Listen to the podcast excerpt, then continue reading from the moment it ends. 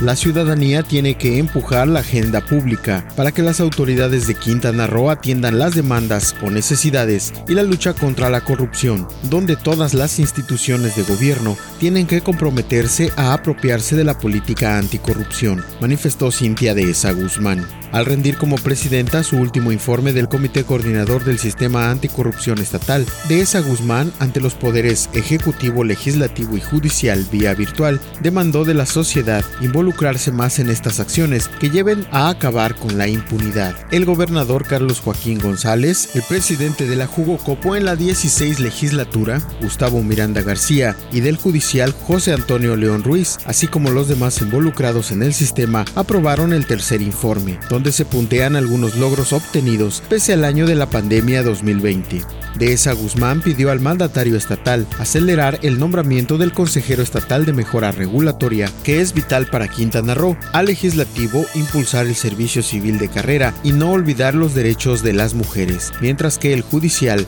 llevar a cabo lo que debe ser una política de justicia abierta. La presidenta saliente del comité recordó que actualmente se encuentra en revisión el amparo que presentaron ante el Poder Judicial quintanarroense para que los diputados del Congreso no utilicen